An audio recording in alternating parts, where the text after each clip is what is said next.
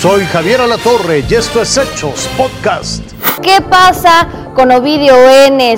¿cuál es su situación jurídica? Recordemos, fue detenido. El, operativo puso en jaque a la población sinaloense y generó millones en pérdidas económicas para los comercios. Y todo esto podría no haber valido la pena porque un juez ya le otorgó un amparo. Otro aceptó darle trato especial por supuestas enfermedades y su defensa asegura que llevará el caso hasta la Suprema Corte así como lo oye.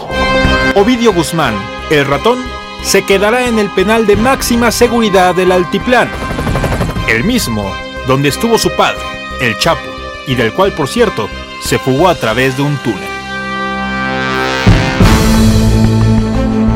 Ahí permanecerá al menos 60 días, en espera de que el gobierno de Estados Unidos formalice su pretensión de juzgarlo por tráfico de drogas. La audiencia para notificarlo de la orden de aprehensión en su contra estaba programada a las 11 de la mañana de este viernes. El juez de control Gregorio Salazar Hernández llegó puntual a la sala, pero los minutos se prolongaron y el acusado no aparecía. Decretó un receso y se abocó a indagar los motivos de la ausencia. Tras hora y media, Salazar Hernández regresó y Ovidio ya estaba en el banquillo de los acusados, con el uniforme beige de los internos. A los presentes se les explicó que la dirección del altiplano se resistía a presentarlo por razones de seguridad y se empeñó a que la comparecencia se realizara por videoconferencia desde su celda. Finalmente, le ordenaron trasladarlo a la sala y el juez impuso una multa al penal de 19 mil pesos por incumplir con el mandato de presentar inmediatamente al hijo del Chapo. Ya entrados en el desahogo de la audiencia, la defensa explicó que su cliente llegó al penal enfermo por depresión y ansiedad, además en recuperación de una cirugía en el estómago. Por ello, el juzgador permitió ingresar sus medicinas al penal. Rebasado el tema de los medicamentos y el retraso, los representantes de la FGR le notificaron a Ovidio que la Corte de Columbia lo requiere por cargos de asociación delictuosa para introducir drogas a su territorio. Y al no existir alguna otra acusación en contra del Chapito en nuestro país, la audiencia concluyó.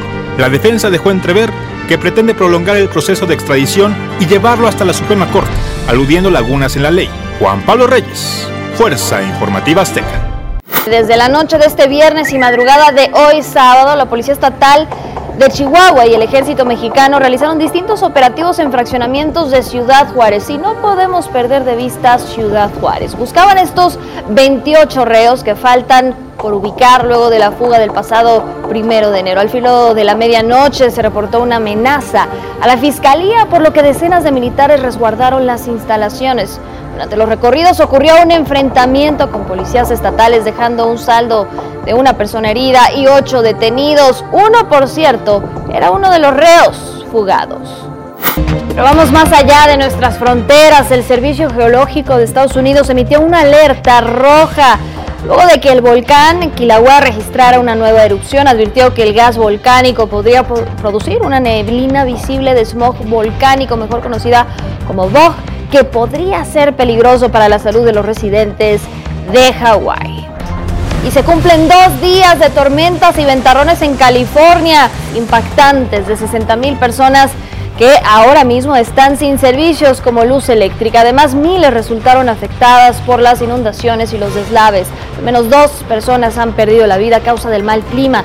Las autoridades informaron que las labores de limpieza llevarán varios días. La Casa Blanca anunció un nuevo paquete de más de 3 mil millones de dólares en ayuda militar para Ucrania. La asistencia incluye vehículos de combate, cañones autopropulsados, sistemas de cohetes de lanzamiento múltiple y proyectiles para defensa aérea. Además de la ayuda estadounidense, Ucrania recibirá apoyo de Alemania. Esto fue Hechos Podcast.